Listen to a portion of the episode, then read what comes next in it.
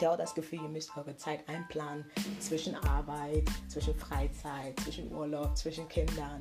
Wir alle kennen das Gefühl, glaube ich, heutzutage. Ich glaube, ich muss das niemandem erzählen.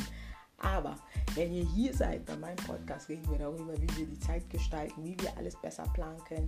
Und ihr bringt eure eigene Idee rein. Vielleicht bist du ein oder der andere da, der mir sogar selber Tipps geben kann, wie ich meine Zeit gestalten kann. Und wir versuchen das mal zusammen.